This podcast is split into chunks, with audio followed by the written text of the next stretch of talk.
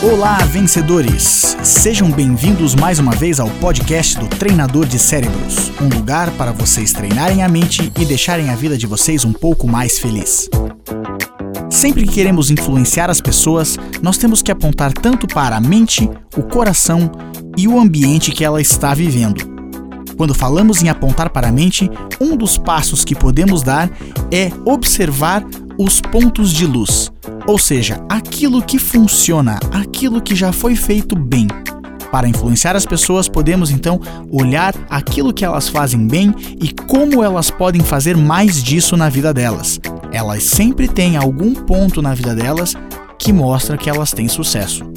Buscar então do sucesso que elas têm em uma área e tentar aplicar em outra faz com que ela possa agora ter um pouco mais de ideia do que fazer nós vamos conseguir influenciá-las e ajudá-las a dar um passo à frente. Experimente, faça o teste. E se quiser saber um pouco mais, acesse treinadordecerebros.com.